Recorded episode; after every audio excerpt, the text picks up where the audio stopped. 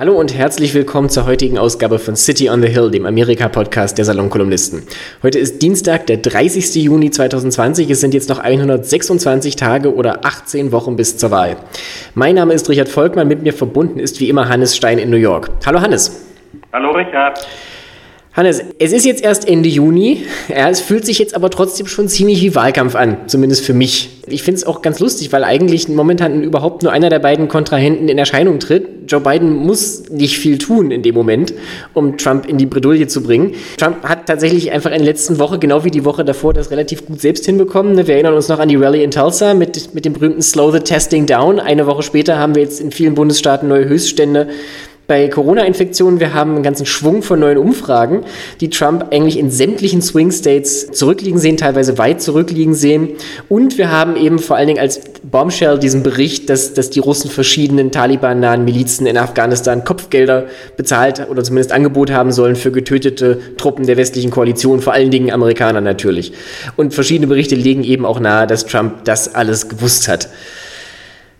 Was, äh, was, was, fängt man mit so einer Woche jetzt noch an? Weißt du, das soll jetzt noch vier Monate so weitergehen. Ich halte das nicht mehr durch. Naja, ja, es bleibt uns nicht erspart.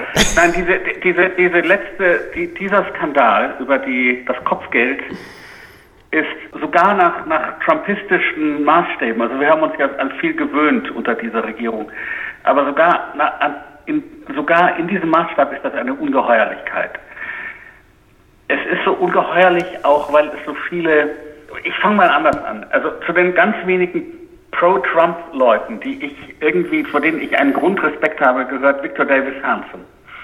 Victor Davis Hansen ist ein Militärhistoriker, er hat ein großartiges Buch geschrieben über den Peloponnesischen Krieg.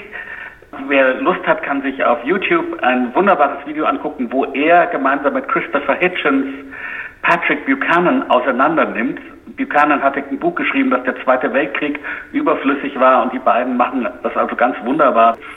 Und das ist eben so ein konservativer, das ein Argument pro Trump so ungefähr zusammenschnurrt auf, Trump ist natürlich nicht nett, aber wir brauchen den als Bollwerk für die Zivilisation und gegen die Barbarei.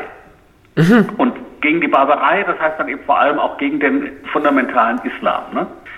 Und das wird so zerfetzt durch, durch diese Nachricht. Denn was Trump und seine Regierung gemacht haben, während die Russen, also islamische Fundamentalisten, nämlich die Taliban, dafür bezahlen, dass sie unsere Soldaten umlegen. Was macht Trump in der Zeit? Es ist nicht nur so, dass sie nichts machen, um die Russen zu bestrafen, sondern es geht sogar noch weiter. Im Gegenteil, Trump sagt in dieser Zeit, wo das passiert, ach, wir wollen eigentlich gerne die Russen bei dem G7-Gipfel dabei wir, haben. Wir wollen die G8 zurück mit Moskau, wir ja. Wir wollen die G8 zurück mit Putin. Also mit anderen Worten, der Mann, der mit Hilfe islamischer Fundamentalisten amerikanische Soldaten umlegt, soll dafür auch noch belohnt werden. Und jetzt ist die einzige Verteidigung, auf die sie sich zurückziehen können, ist, dass, dass Trump sagt, ach, das habe ich nicht gewusst. Jetzt kam, kam, gerade heute wieder die Meldung, dass das natürlich in jedem Briefing dabei war, dass die, weil die Geheimdienste das wussten. Aber nehmen wir mal an, das stimmt. Das ist ja dann noch schlimmer. Ich wollte gerade ja? sagen, also das ist wirklich von allen, von allen Ausreden mit großem Abstand die dümmste und auch die gefährlichste, weil er damit ja im Wesentlichen. Wie, wie kann es denn bitte sein, wenn du der Präsident ja. der Vereinigten Staaten bist, dass du das nicht weißt? Weil entweder bist du ein Idiot oder du umgibst dich nur mit vollkommen unfähigen Menschen. Eine andere Option gibt es nicht. Ja. Die Verteidigung ist also entweder, entweder eben, ich bin ein Verbrecher, dem, dem das egal ist und der kein Patriot ist und dem die eigenen Soldaten egal sind, äh, dann sollte man nicht Commander in Chief sein. Oder äh, ich bin ein Vollidiot, der nicht darauf geachtet hat, dann sollte man auch nicht Commander in Chief sein. Und äh, also mit anderen Worten, jedem, äh, das ist ein, das ist ein so, man müsste sich einfach nur mal vorstellen, etwas Vergleichbares wäre unter Obama oder George W. Bush passiert. Äh, das ist gar nicht auszudenken. Und bei Trump eben sagt man irgendwie so, weil wir ja wussten, was wir an Trump haben, naja, gut, aber sogar eben gemessen an Trumps Maßstäben ist das ungeheuerlich. Und es zerfetzt eben wirklich, eigentlich würde ich sagen, das letzte konservative Argument pro Trump, nämlich das Argument, ja, gut, der ist nicht nett, aber wir brauchen so einen harten Hund, der uns gegen die Barbaren verteidigt. Aber er verteidigt uns nicht gegen die Barbaren, er liefert uns ihnen aus. Ja, vor allen Dingen, das ist ja dieses, dieses uralte, auch in, in Europa bei nationalkonservativen Kreisen sehr beliebte Argument mit Putin gegen die, den radikalen Islam. Ja, also ja. das, das, das ja. westliche Abendland verteidigen. Das war schon immer Unsinn. ja, eben. Und vor allem, das funktioniert auf beiden Seiten des Atlantik nicht. Bloß in Amerika hat man da offensichtlich eine Regierung, die entweder nicht gut geführt wird oder die Augen davor verschließt. Ja, und Sie, beides ist eigentlich furchtbar. Sie, Sie, wollen es nicht wissen. Und bei Trump, ich habe das ja mal bei den Salonkolumnisten geschrieben und äh, wiederhole mich jetzt, mir ist ja fast schon egal, ob wir in 50 Jahren rausfinden, dass der Mann seit 86 KGB-Agent war. Das ist mir fast egal. Das spielt auch keine Rolle. Wie, er fungiert wie ein KGB-Agent. Oder wie immer dieser Verein heute heißt in Russland. Ist mir auch egal. Da muss man ja aufpassen. Es gibt den FSB, das ist der Inlandsgeheimdienst, und es gibt den GRU, das ist der Militärgeheimdienst. Und der ist wohl derjenige, der hier versucht hat, diese Kopfgeldzahlungen äh, zu lancieren. Ja. Man muss jetzt auch zur Ehrenrettung sagen, das ist jetzt einer der wenigen Anlässe, wo tatsächlich einige Republikaner im Kongress tatsächlich laut und klar widersprochen haben, also zumindest on the record ihr Missfallen bekunden. Ich möchte jetzt mal ganz kurz ein Zitat dazu vorlesen von, von Ben Sass. Ben Sass ist ein Senator aus Nebraska und galt eigentlich viele Jahre lang immer als so eine ganz wichtige konservative Nachwuchshoffnung. Und so ein bisschen tut er das immer noch, insofern wie halt irgendjemand unter Trump noch eine Nachwuchshoffnung sein kann. Jedenfalls der sagte dazu, I want to understand how it's conceivably possible that the president didn't know. How does that possibly happen? Ja, das war so Teil 1 ja. und dann Number 2. What is their plan to make sure that our enemies know that if you target American servicemen and women, the consequences are going to be draconian? And right now I want to hear their plan for Taliban and GRU agents in body bags. Ja. Da kommt jetzt nochmal so durch die Partei von Reagan und von beiden Bushs.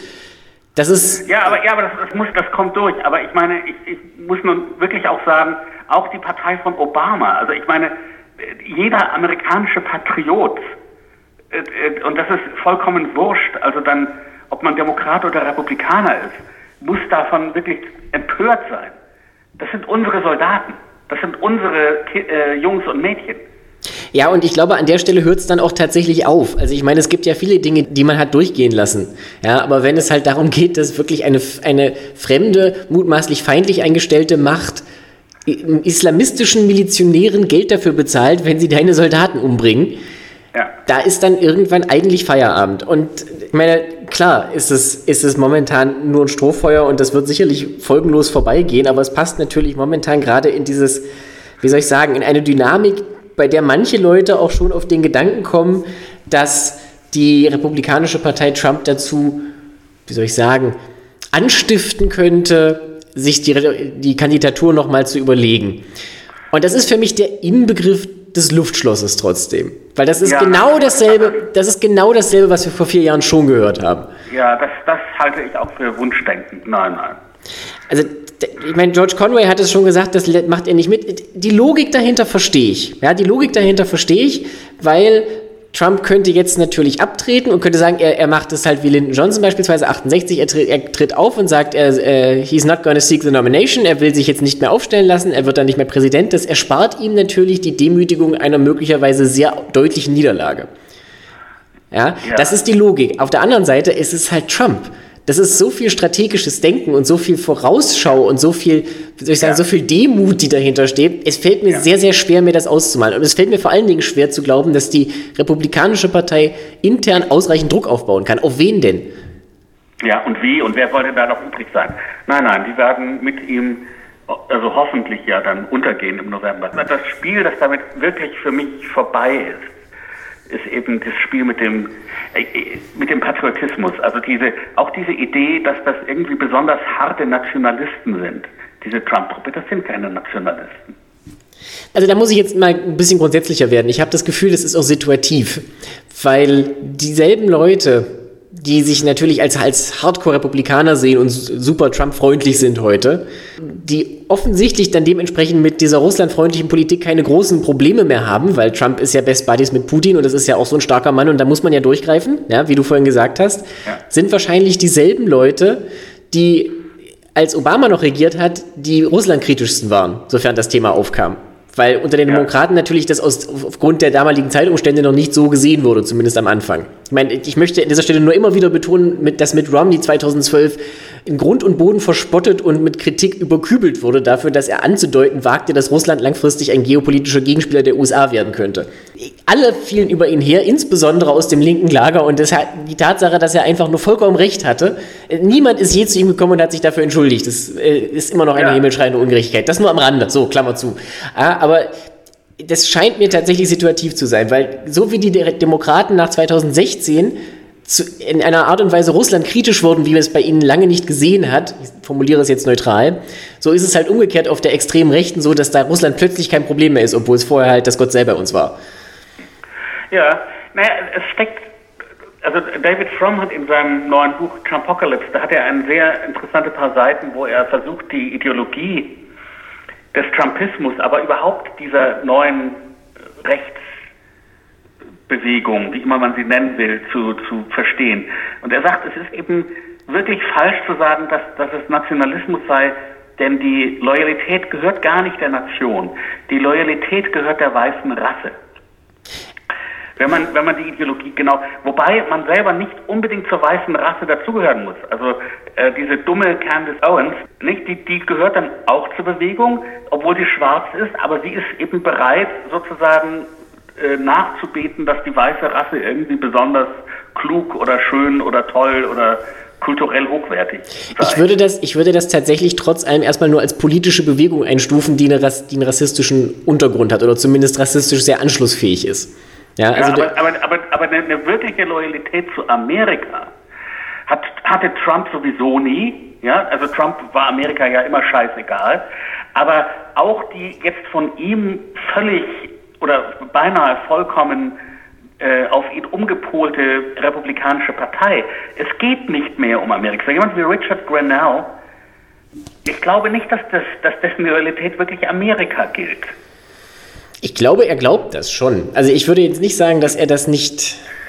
Ja, wenn er da, also du kannst aber nicht Loyalität sagen gegenüber Amerika und gleichzeitig sagen, es ist okay, wenn, wenn äh, Putin unsere Soldaten umlegen lässt. Äh, äh. Naja, du musst es halt, ich glaube, da, da, kommen dann auch wirklich einfach Rationalisierungsmechanismen ins Spiel. Das sind ja Leute, die sich auch selber erfolgreich einreden, dass es halt wichtig ist für das Land, dass Donald Trump regiert.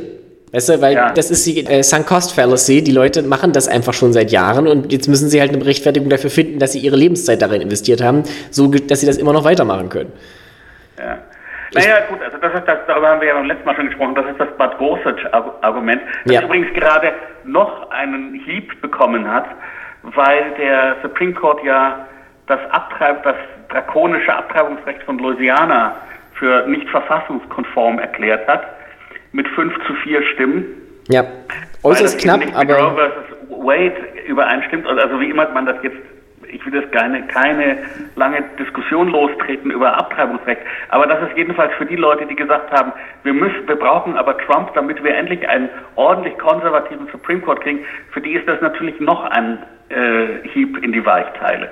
Ja, nein, absolut. Also das ist tatsächlich so, wenn man jetzt alle diese Punkte nochmal berücksichtigt und zu dem Schluss kommt, dass es schon schlecht aussieht, können wir vielleicht noch mit in die Gleichung reinwerfen, dass wir ja auch noch den Anstieg der Corona-Fälle haben momentan.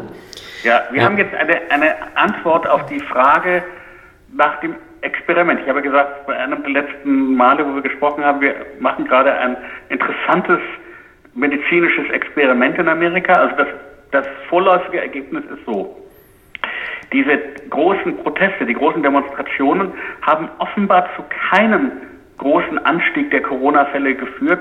Sonst hätten wir nämlich jetzt auch in New York einen riesigen Anstieg, den wir nicht haben. Das heißt, Masken tragen in der Öffentlichkeit äh, ist also reicht offenbar aus, auch wenn man dicht gedrängt ist. Das also ist zumindest, ja eine interessante zumindest, Erkenntnis. Also wenn man nicht großes Pech hat. Es scheint. Wenn man nicht großes Pech hat, ja. Und aber Restaurants wieder aufmachen, ja, und sowas, das ist alles nicht so eine kluge Idee. Und wir haben eben jetzt den Anstieg eben ge genau in, den, in diesen Staaten, also einen wirklich dramatischen in Texas, einen dramatischen in Florida, ähm, Georgia interessanterweise nicht so, wo ich das eigentlich erwartet hatte. Es ist nicht überall wirklich stringent. Also Oregon zum Beispiel, was ja ein Staat ist, der relativ früh, also der nicht so stark getroffen war, aber schon auch Maßnahmen ergriffen hatte, ist, hat jetzt auch einen starken Anstieg. Also es scheint sich momentan ja, einfach generell, genau, und Kalifornien wieder, es scheint sich generell momentan einfach sehr stark auch wirklich in der Fläche zu verbreiten. Also auch so ein Staat wie Idaho, der jetzt, wie, soll, wie sage ich das freundlich, der jetzt wirtschaftlich nicht so stark ist, dass er über wahnsinnig viele Verbindungen zu den anderen Staaten verfügt, wie Kalifornien das beispielsweise tut, ja, ja. Ähm, wo nicht jeden Tag Millionen Menschen ein- und auspendeln, hat auch einen deutlichen Anstieg zu verzeichnen. Ja. Also die zweite Welle äh, ist offensichtlich jetzt da und der Virus hat sich offensichtlich im Land verbreitet, auch durch asymptomatische Fälle und ist jetzt halt ja. noch viel breiter aufgestellt als vorher. Ja, also es ist furchtbar. Bei uns in der Tri-State Area zum Glück ist es eben so, dass es uns gelungen ist, wirklich die Kurve zu knicken. Aber im Rest des Landes offenbar geht es hoch. Und ich lese gerade übrigens, dass Anthony Fauci sagt, dass die Gefahr besteht, dass wir 100.000 Fälle pro Tag haben. 100.000 Fälle pro Tag, jetzt rechnen wir mal, wie viele Tote sind das? Bei einer Sterblichkeitsquote von was, 1%? Na, momentan, also offiziell in den Zahlen sind es ja irgendwie so zwischen 3 und 4. Aber das liegt natürlich daran, dass nicht alle Fälle ja, erfasst werden, ne? Ja, aber also er sagt eben, der Ausbruch, wenn der Ausbruch so weitergeht, also wenn wir das nicht unter Kontrolle kriegen. Ich überlege jetzt nur, wie viele Tote sind das? 100.000 Fälle bedeutet 1000 Tote, ne? Ja, wobei man dazu sagen muss, also das habe ich jetzt von mehreren Stellen gehört und auch mal wieder gelesen, der aktuelle zweite Ausbruch oder diese zweite Welle, korrekter ausgedrückt, vor allen Dingen in den, in den Sunbelt-Staaten im Süden, wird getragen überwiegend von jungen Leuten, zumindest momentan okay. noch. Das heißt, das Na, wird das die, die Todes... Gut, dann sind das weniger... Ja und nein, ja und nein, weil die jungen Leute sind natürlich diejenigen, die das weitertragen. Deswegen ist auch momentan die, die Rate der, der äh, Hospitalization, also wie sagt man das, die Einlieferung in Krankenhäuser, niedriger als auf dem Höhepunkt der ersten Welle und die Zahl der Todesfälle ist auch noch bei verhältnismäßig niedrigen einigen hundert, irgendwie 500, 600 pro Tag. Natürlich, also für deutsche Verhältnisse klingt das unfassbar viel, aber es ist tatsächlich naja, weniger als zum Höhepunkt der ersten Welle. Ne? Ja, genau. Aber, die, aber die, die wirkliche Todesrate kriegen wir ja eben erst leider in zwei Wochen. Ne? Richtig. Und das wird halt, wenn jetzt sich diese Zahlen so entwickeln, dann werden natürlich auch alte Leute angesteckt. Gerade in so Staaten wie, wie Florida und wie Arizona, wo einfach sehr, sehr viele Pensionäre wohnen und Rentner. Also Leute, die da hingezogen sind wegen des Wetters. Und die Tatsache, dass es jetzt überwiegend junge Leute haben, heißt ja nicht, dass das dann, also es gibt ja jetzt auch teilweise keine wirklich strengen Quarantäneregimes oder sowas. Ja, ja. Naja, also was ich, was ich, was ich meine ist, also ein Schlag von 100.000 pro Tag bis November ist jedenfalls furchtbar. Es ist furchtbar. Nee, und das, äh, man hat auch momentan weiterhin nicht das Gefühl, dass es wirklich funktioniert. Also es gibt noch keinen, ja. also, weißt du, Fauci hatte ja zwischendurch tatsächlich ganz optimistisch geklungen. Das Optimistischste, was wir von ihm jetzt haben, ist weiterhin sein Statement, wahrscheinlich gibt es zum Jahreswechsel einen Impfstoff. Heute ist der 30. Juni. Ja, ja. das ist, ist, ein halbes Jahr. Na, ich meine, worauf, worauf ich hoffe, ist, ich meine, es gibt ja, ich meine, jetzt kommen wir vom Thema ab, also es gibt ja so ein paar Sachen, die sie jetzt ausprobieren für die Kur. Also Bestrahlungen scheinen irgendwie, das müssen Sie jetzt ausprobieren, zu helfen. Es gibt dieses eine Medikament aus Großbritannien, das ich nicht aussprechen kann. Ja, ich vergesse auch mal, wie es heißt. Äh, das, aber, das aber so ein Fünftel der Todesfälle wegnimmt. Und äh, äh, sie basteln an diesen monoklonalen Antikörpern herum, die wir hoffentlich bis Herbst haben. Also das sind so Sachen, wo ich hoffe, dass es uns vielleicht doch das ganz Schlimme erspart bleibt. Aber was es eben zeigt, ist ein Komplettversagen von eben äh, diesem, äh, also der, der Politik. Weil das, das muss nicht so sein. Also wenn du dir die einfach die Kurve anguckst in Europa ja. und dagegen anguckst unsere Kurve, also wo bei uns geht es eine Zeit lang runter und jetzt schießt es wieder nach oben. Und ihr in Europa seid wirklich ziemlich gut unten geblieben. Das stimmt. Also ich meine, in Deutschland hätte ich dir jetzt vor einer Woche wahrscheinlich noch widersprochen. Mittlerweile ist es so, dass die Ausbrüche in diesen Schlachthöfen, die für deutsche Verhältnisse also nochmal enorm hohe Zahlen produziert haben. Da gab es an einem Tag dann plötzlich 1200 neue Infektionen, was es seit April nicht mehr gegeben ja. hatte. Aber auch da, also diese, wie soll ich sagen, dieser Anstieg läuft sich jetzt momentan Stand jetzt, ne, hoffen wir, dass es so bleibt, langsam wieder aus und auch auf viel niedrigerem Niveau, also auch prozentual als in Amerika. Man muss jetzt auch dazu sagen, einige der Staaten haben natürlich reagiert und haben jetzt dieses Reopening gestoppt. Aber ich, habe das Gefühl, also das, das, ist so schwer, diese Katze wieder in den Sack zu Richtig, ich wollte gerade sagen, also die, die, the can of worms has been opened. Ja, also man, ja. man, man kann, zumal ja auch ohnehin in Staaten wie Florida viel weniger zu war als, als beispielsweise in Deutschland, aber auch ja. als in New York. Ja, also, ich, ich, also das, die einzige Hoffnung, die ich wirklich habe, ist auf die Wissenschaft. Ich meine, das ist auch das Gute, was ich sehe. Ich meine, jede Woche, wenn wir miteinander reden, ist eine weitere Woche vorbei und jede Woche bringt uns da ja voran. Ne? Also wenn ja. wir müssen jetzt einfach mal die Hoffnung haben, eventuell, es gibt ja Studien zum Impfstoff, die werden, wo die erste Stufe tatsächlich im Juli schon endet. Das heißt, man weiß im Juli im allerbesten Fall schon, ob es einen funktionierenden Impfstoff gibt. Das wäre ja, schon mal ein, ein ganz enormer, phänomenaler Fortschritt. Und selbst wenn nicht, der Blick auf den Kalender ist immer wieder schön, weil das Jahr einfach mehr und mehr vorbeigeht. Ja, reden wir doch noch mal ein bisschen darüber, wo die andere Seite mit Schugge ist. Also bei uns hat Elliot Engel die Wahl, die Vorwahl verloren, was ja. mir übrigens aus, noch aus einem anderen Grund wehtut, der ein bisschen was mit dem zu tun hat, worüber wir am Anfang gesprochen haben.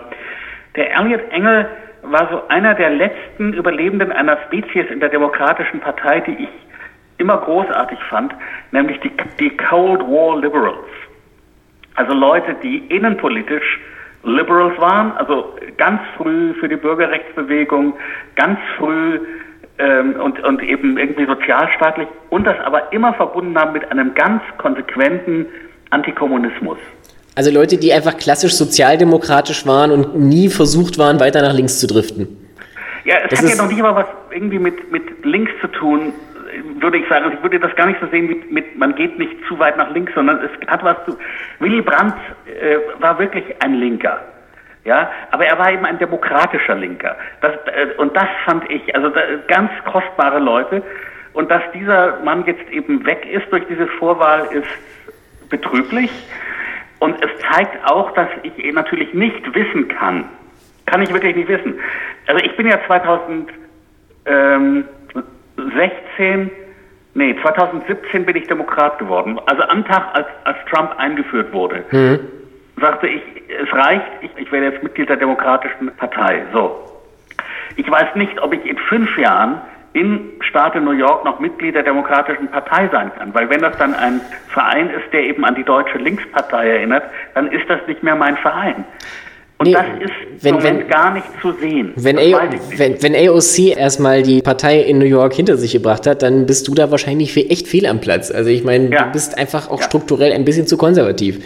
Du könntest dann vielleicht noch irgendwo anders hingehen und so ein Blue Dog-Demokrat werden, aber ich fürchte, das wird, also das sehe ich auch nicht so ganz, das stimmt. Ja, nein, dann, dann werden Leute wie ich wirklich politisch heimatlos.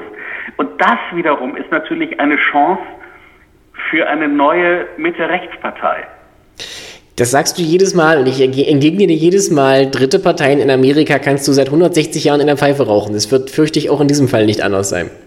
Es, müsste, es, würde, es würde nur funktionieren. Seit, seit, seit 160 Jahren, die, die Republikanische Partei war ja eine dritte Partei. Nur so in Klammern. Ja, vor 160 Jahren. Ich, ich sage, es könnte ja. vielleicht dann funktionieren, wenn beide großen Parteien gleichzeitig zersplittern, aber das sehe ich einfach nicht kommen. We, we shall see, aber ich meine, es, also um es nur mal so klar zu sagen, die Mehrheit der Amerikaner sind weder sehr links noch sehr rechts. Richtig, und deswegen, jetzt möchte ich noch auf einen anderen Punkt zu sprechen kommen, gibt es ja durchaus auch gute Ergebnisse bei den Vorwahlen. Wir hatten letzte Woche ja noch über Kentucky gesprochen. Ja, wo Charles Booker gegen Amy ja. McGrath angetreten ist. Das war letzte Woche ja auch schon ein von Melancholie geprägtes Gespräch, weil ja damals die Dynamik schon sehr danach aussah, dass Charles Booker, also der, der linke Firebrand, der auch AOC-Endorsement hatte, sie dann einfach wegfegen würde obwohl halt relativ klar war, dass so ein super linker Kandidat natürlich gegen McConnell keine Chance haben wird. Und jetzt ist es tatsächlich so, dass McGrath einen minimalen Vorsprung ins Ziel gerettet hat. Also heute kam jetzt die Meldung, dass sie tatsächlich gewinnt. Wir haben jetzt momentan bei 99 Prozent ausgezählt. Sie vorne mit 45,1 Prozent der Stimmen und Charles Booker mit 43,0. Das sind 238.000 Stimmen gegen 227.000. Also es ist wirklich haarscharf, aber sie liegt vorn.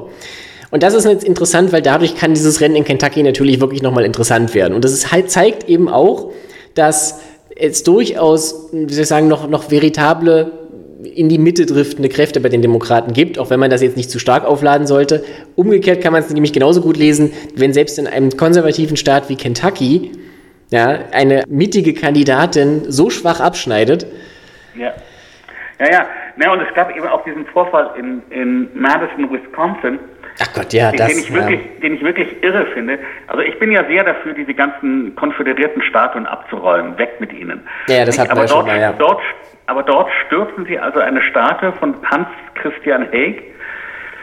Keine Ahnung, wie die Amerikaner dann aussprechen, aber äh, es war ein, ein, war ein Immigrant aus Norwegen, äh, der sofort nach seiner Immigration ein erbitterter Gegner der Sklaverei wurde, der dann im Bürgerkrieg für die Nordstaaten natürlich gekämpft hat, für die Union Mhm. und zwar sehr tapfer gekämpft hat und der eben geehrt wird mit einer Statue. Also ein Nordstaatengeneral an, gegen Sklaverei, Der, der auch, ein, der auch, Immigra ein Immigrant, ja, und dessen Statue... Moment, Moment, stopp, stopp, der auch, der auch, der auch im Krieg gefallen ist, sollte man dazu sagen, für die Ja, Nord- ja. Nordstaaten, ja, also der, der Ja. sein Leben praktisch gegeben hat, so. Ja, ja. Und, und also irgendwelche linken Arschlöcher sch- schmeißen also dessen Statue um. Und das hat dann wirklich schon was von, ich weiß nicht, Rotgardisten in der chinesischen Kulturrevolution. Ich wollte gerade sagen, Kulturrevolution war auch mein, meine Assoziation, ja, absolut. ja? Und dann wird auch noch ein, ein State Senator, also nicht ein Senator, der nach Washington entsandt wird, sondern der in, in Wisconsin im dortigen Senat ist. Also dann verdreschen die also dort einen State Senator, der übrigens außerdem noch schwul war, also nur so in Klammern, aber ein wirklich offenbar völlig integrer Mann und irgend so eine scheiß linke Meute greift den an. Da sieht man, dass leider äh, das ni- nicht eine politische Seite das, den, das Monopol hat auf politischen Wahnsinn. Nee, im Gegenteil. Ich glaube, also Selbstermächtigung auf der einen Seite führt zwangsläufig zu Selbstermächtigung auch auf der anderen Seite und dann kommen natürlich solche Exzesse raus. Also ich meine, auch wenn du die Sachen anschaust, die, du, die man so gehört hat aus der, äh Gott, wie hieß das, der, der Capitol Hill irgendwas Zone in Seattle, die Chaz. Ich weiß nicht, ob du dich da noch dran erinnerst. Das war ja so Nee. eine, das war im Prinzip, oder ist, glaube ich, sogar immer noch so eine Art anarchistisches Projekt in der Innenstadt von Seattle.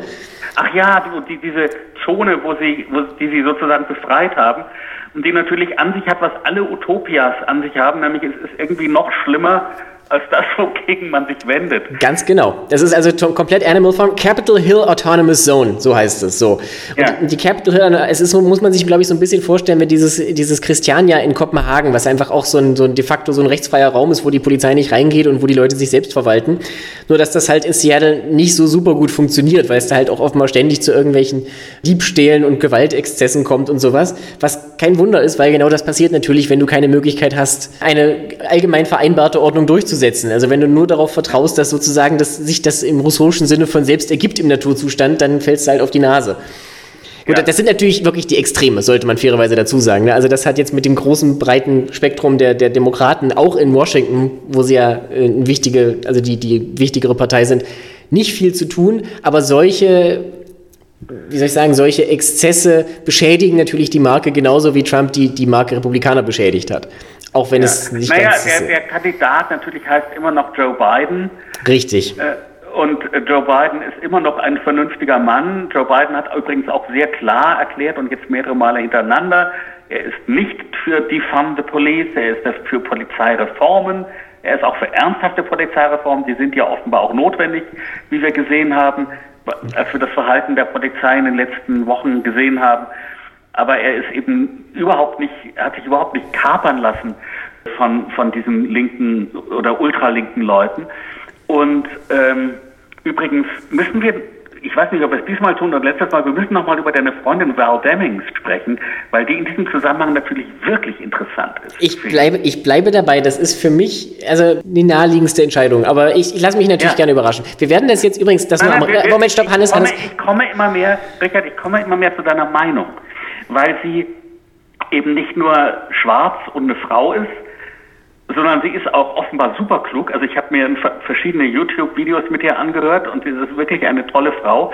Und sie ist vor allem aber auch eine Polizistin. Ja, die ist, die ist einfach gut. Also die ist sehr gut Ja. ausgeglichen, die, die spricht das linke Lager an, ist aber gleichzeitig halt selbst völlig geerdet, weil sie natürlich auch aus so absoluten Swing State kommt. Also das ist halt das Entscheidende, wenn, jem, wenn es jemanden gibt, der in diesem politisch doch sehr polarisierten Umfeld aufwächst. Ich, Ja. Was heißt polarisiert? In, in einem Umfeld, in dem es auch Menschen mit einer anderen Meinung gibt. dann bedingt das einen gewissen Drang zur Mitte. Weißt du, und das ist halt was, das sieht man jetzt. Das ist das, das ist das eine, aber das andere ist eben, weil sie diesen Job als Polizistin gemacht hat und sie hat es ja bis zur Polizeichefin gebracht. Und das ist auch übrigens nicht nix in so einem weißen Männerbund. Also nee, das, also das, schwarze das Polizistinnen. Man, das wird man nicht durch Dummheit, sondern das wird man durch extreme Klugheit. Und äh, deswegen ist sie, sie ist eine Realistin. Ja? ja? Also sie weiß, es geht nicht ohne Polizei. Ja, es gibt auch, also sie ist auch auf der Shortlist nach allem, was man gehört hat. Also aus der beiden Kampagne kommt ja offiziell noch nichts. Wir wissen, dass er sich bis zum August entscheiden will. Das heißt also, das würde naheliegen, dass er sich jetzt im Juli entscheidet. Umgekehrt kann ich mir aber auch vorstellen, dass sie damit jetzt noch warten bis zu der Convention, weil die wird ja, also bei den Demokraten hat sich ja jetzt rauskristallisiert, wie die stattfinden soll. Und zwar wird die schon stattfinden nachher in Milwaukee, aber nicht in dem klassischen Format mit tausenden von Leuten, die dann halt in, dicht gedrängt in diesem schlecht belüfteten Raum zusammenstehen, sondern das wurde in ein viel kleineres Lokal verlegt. Die Leute werden besser verteilt und es gibt dann im Prinzip so eine Art, man muss sich das halt vorstellen wie so ein Delegiertenparteitag, aber mit riesigem Abstand und halt viel, viel kleiner. Ja, also so. Ja. Und das wird natürlich also sterbenslangweilig und wird halt für die Kameras gar nichts bieten. Und wenn du dann aber da den, den äh, Vice Presidential Pick bekannt geben kannst, wäre es vielleicht noch mal interessanter. Das ist aber halt auch erst Mitte August. Ja, also ja. weiß ich nicht, ob er sich so viel Zeit lassen will. Zumal halt jetzt schon die entscheidenden fünf, sechs Namen umherfliegen und eigentlich klar ist, wer in Frage kommt. Wer noch so eine Wildcard ist, die ab und zu mal so genannt wird, oder was heißt, die mit auf der Liste steht und die auch immer wieder als heiße Kandidatin gehandelt wird, ist ja noch Keisha Bottoms, die Bürgermeisterin von Atlanta. Ja. Die, auch eine sehr beeindruckende Frau. Die hat eine tolle Rede gehalten, als das losging mit den Plünderungen dort ähm, eine, eine wirklich großartige demokratische, ich meine jetzt im Sinne von, nicht der, im Sinne der demokratischen Partei, sondern im Sinne von demokratischen Prinzipien.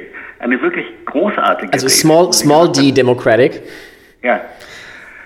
Ja, ja, bewundernswert. Also, äh, aber deine, deine Freundin Val Demings beeindruckt mich immer mehr. Je mehr ich von ihr erfahre, desto mehr beeindruckt. Sie hat nur einen großen Nachteil außerhalb dieses Polizirkuses kennt sie einfach kein Schwein. Ja. Das ist halt wirklich, und Elizabeth Warren kennt halt jeder, aber Elizabeth Warren, also ich. Das wäre, glaube ich, ein schwerer Fehler, wenn er sie nimmt. Ich kann mir vorstellen, dass es in seinem Umfeld Leute gibt, die versuchen, ihm einzureden, naja, man muss die Partei befrieden und man braucht jemanden vom linken Flügel und man muss ja, ja gotta, gotta energize the base.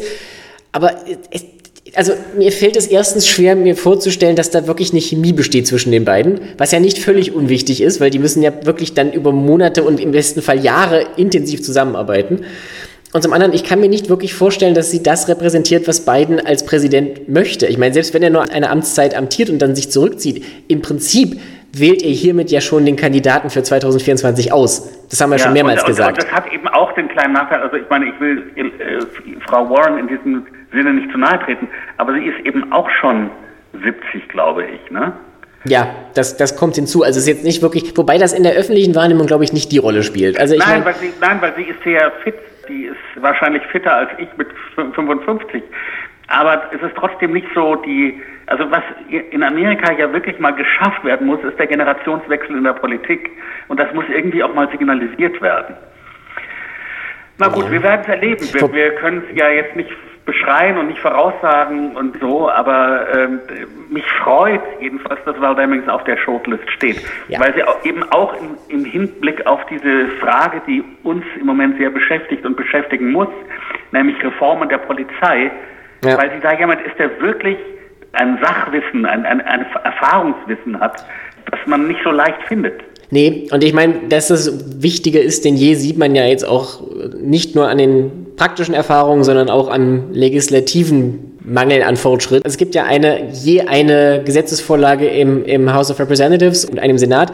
Die im Haus wurde meines Wissens verabschiedet, die im Senat ist gescheitert, weil die zwar von einem republikanischen Senator, dem einzigen schwarzen republikanischen Senator, Tim Scott aus South Carolina, eingereicht wurde, aber die Demokraten durch Filibuster verhindert haben, dass es zu einer Abstimmung kam.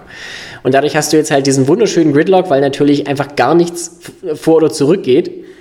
Ja. Und das ist wieder eine wunderbare Möglichkeit, um die Leute von der Politik fernzuhalten, weil hier ein Thema ist, wo sich alle einig sind, dass was gemacht werden muss.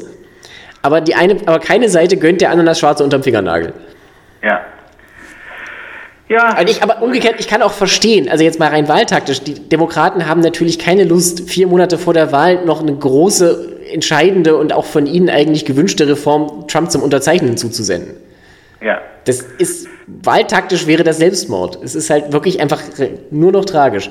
Vielleicht noch ein Punkt in dieser Hinsicht, jetzt nicht direkt Polizei, aber auch nochmal zu den ganzen Demonstrationen. Es gibt ja noch einen Staat in den USA momentan, der die Kriegsflagge der Konföderierten, den von dir so liebevoll als Verräterfetzen bezeichneten Stoff, als Emblem in der Staatsflagge hat. Und das ist Mississippi. Ja. Mississippi ist, glaube ich, wie der zweit- oder drittrepublikanischste Staat im Land oder also jedenfalls relativ weit vorne. Und selbst Mississippi hat jetzt beschlossen, dass diese diese dass der Verräterfetzen rausgeht. Genau, dass die, dass die Flagge geändert werden soll. Man orientiert sich da so ein bisschen, glaube ich, am Vorbild Georgia. Was man nur vermeiden will, ist, glaube ich, dass die Flagge genauso verhunzt wird wie die von Georgia. Ich habe das hier schon mal irgendwann erzählt, dass die, Georgia hat ja 2003 seine, seine konföderierten Flagge geändert und hatte dann halt ein Modell, was übereinstimmt als unsagbar hässlich bezeichnet wurde. Was jetzt in, in äh, Mississippi der Plan ist, nach meinem Verständnis, ist, dass jetzt wohl erstmal die Flagge demnächst eingemottet werden soll. Und es soll aber eine Kommission geben, die noch Vorschläge erarbeitet, die bereits im November bei der Wahl den Bürgern zur Abstimmung vorgelegt werden sollen. Das heißt, das geht jetzt auch alles recht schnell. Ja. Also verhältnismäßig schnell. Ich meine, ja, ja, Nein, das, ist, das, ist, das ist wirklich interessant. Also die, das ist im Moment innerhalb von Wochen gekippt.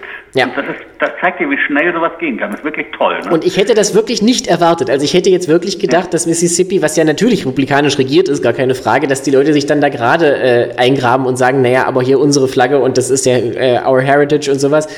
Ich meine, ist ja völlig egal, ob sie das wirklich glauben, aber einfach aus, aus Gründen des politischen Kalküls. Aber wenn selbst das nicht mehr der intelligente Weg ist, offensichtlich, zeigt das natürlich auch was, was da, was da in diesen Staaten passiert. Ja, und man muss halt auch dazu sagen, also auch diese super roten Staaten, die wir halt von außen, also ich von ganz außen und du auch aus New York aus, immer als, als tiefrot sehen. Ich meine, das sind Staaten, in denen Demokraten immer zwischen 30 und 40 Prozent der Stimmen kriegen, natürlich. Genauso naja, wie umgekehrt in. Die, Grund, die Grundgeschichte ist halt wirklich immer der Gegensatz zwischen Stadt und Land. Richtig, also ich war ja. ja in Alabama. Ja. Ich war in Birmingham, Alabama. Und ich meine, das ist eine demokratisch regierte Stadt. Ja, ja, und es gibt auch, es gibt ja auch dort Wahlbezirke, die sind extra so gegerrymandered, dass die Demokraten dort gewinnen. Also man packt dann praktisch aus Sicht der Republikaner alle diese städtischen Gebiete in einen Bezirk als genau. Bad Bank. Und die sind dann aber natürlich also immer 100 Prozent. Da gibt es teilweise Bezirke, das macht man sich gar nicht bewusst. Es gibt Wahlbezirke in Mississippi und in Alabama, wo die Republikaner gar keinen Kandidaten aufstellen, weil es völlig sinnlos ist. Ja. Das sind dann nur ein oder zwei, aber das gibt es schon. Und ich meine, das ist halt, das Land ist nicht so eindeutig parteiisch, wie man sich das manchmal denkt. Ich meine, wenn du dauerhaft zwischen 30 und 40 Prozent stehst und nicht darüber hinauskommst, dann hast du halt keine Chance zu gewinnen, außer alle Jubeljahre mal, wie jetzt mit Doug Jones in Alabama bei der Senatsnachwahl. Aber umgekehrt ist es halt auch genauso in New York, kam heute eine Umfrage raus, wollen 32 Prozent Donald Trump wählen bei der Wahl. Das, also es ist völlig klar, dass er natürlich den Staat nicht gewinnen wird, aber 32 Prozent ist halt auch statistisch jeder Dritte. Ja, auch das ja, muss man sich bewusst Nein, kann, machen. Und ich kann dir genau sagen, wo die, wo die wohnen. Ja, wahrscheinlich, wahrscheinlich eher in den ruraleren Gegenden, ganz im Norden und Westen. Äh, ja, einmal da, aber ich kann es dir auch in unmittelbarer Nähe zu uns sagen. Also es gibt bei uns, äh, äh also Long Island. Mhm. Ja, die, die, Staten die, Island. Äh, reichen Leute, die, die einfach nur wollen, dass sie wenig Steuern bezahlen und Schluss, mehr interessiert sie nicht. Und dann gibt es in Staten Island die dem Meer zugewandte Seite. Mhm. Das ist eine republikanische Gegend, wobei die bei den letzten Wahlen verloren haben. Also bei den letzten Wahlen, die, die blaue Welle 2018 war so stark, dass die sich nicht mehr durchgesetzt haben. Aber dort äh, wohnen eben Cops und Firefighters. Ja. ja. Und das sind die, die äh, Republikanerwähler. Naja, und dann ist es äh, auch in, in Manhattan hast du dann noch, also Manhattan, neun von zehn Leuten in Manhattan haben Hillary Clinton gewählt. Ja, aber gut, aber einer von zehn von Manhattan ist auch nicht nix. Und das ist so Wall Street, diese Wall Street-Typen. Ja, ja. Also ich will damit nur sagen, man muss, ähm, wie soll ich sagen, die Staaten können am Ende auf der, auf der Karte meistens nur eine Farbe haben. Aber ja. das heißt halt nicht, dass nicht die Bevölkerung doch ein bisschen vielfältiger ist, als man das denkt. Ja. Zum Abschluss wollte ich noch erwähnen, dass wir jetzt bald den 4. Juli haben. Also bevor unserem nächsten Gespräch haben Stimmt. wir unseren Nationalfeiertag, der dieses Jahr sehr merkwürdig sein wird. Oh ja. Denn normalerweise natürlich lade ich am 4. Juli, ich, ich bin ja, wie alle Immigranten, bin ich so super amerikanisch, ich grille wie wild. Also normalerweise lade ich zum 4. Juli äh, alle Nachbarn und Freunde ein und wir haben eine riesen Party. Ja, das wird dieses Jahr nicht gehen. Das wird dieses Jahr nicht gehen. Es wird ein sehr trauriger 4. Juli. Aber ich muss natürlich sagen, dass ich ihn trotzdem feiere, weil ich natürlich immer noch an dieses Land glaube. Du hast noch nicht äh, dich mit der Auswanderung nach Kanada beschäftigt. Ich habe mich schon mit ihr beschäftigt, aber äh, ich habe dann letztlich immer gesagt, nö.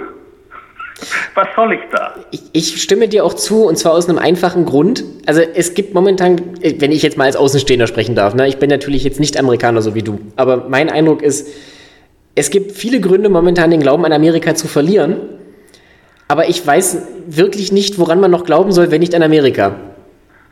Ja, ja, so, so, ist es, so ist es irgendwie. Aber es ist natürlich auch einfach so, ich glaube, dass diese Trump-Präsidentschaft, also ich hoffe wirklich, dass sie im November vorbei ist. Ich hoffe inbrünstig. Und ich glaube, dass wir sie im Rückblick sehen werden als eine wichtige Präsidentschaft. Nicht eine gute, aber eine wichtige. Mhm. Weil sie sozusagen so viel gebündelt hat. Und wir können jetzt zu vielem in der Diskussion nicht mehr ausweichen. Wir können der Diskussion über unsere rassistische Vergangenheit nicht mehr ausweichen. Es geht nicht mehr.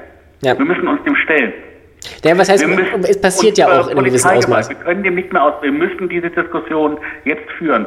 Und in diesem Sinne, ähm, ich meine, es ist nicht klar, wie das Ganze dann so richtig ausgeht, aber ich, ich, ich, ich glaube, in, in diesem Sinne ist es eben nicht, nein, nicht heilsam. Heilsam war gar nichts. An Na, das ist tatsächlich nicht das. Jahren.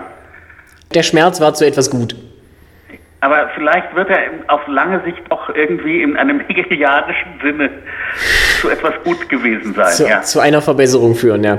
Hannes, mit dieser ganz äh, unvermutet und äh, überraschend und untypisch positiven Note würde ich sagen, lassen wir es für heute mal bewenden. Ich danke dir für das schöne Gespräch. Bleib wie immer gesund. Ich wünsche dir einen schönen Independence Day. Genieß den freien Tag. Am Montag dann wahrscheinlich erst. Nee, warte. Wann ist der vierte? Am Samstag. Der 4. Juli ist, ist Schabbat. Ja. Äh, und der Freitag ist der Freitag. Okay, gut, dann hab einen schönen freien Freitag. Ich danke dir für das schöne Gespräch. Ich danke allen fürs Zuhören. Wir hören uns nächste Woche wieder. Bleiben Sie uns treu.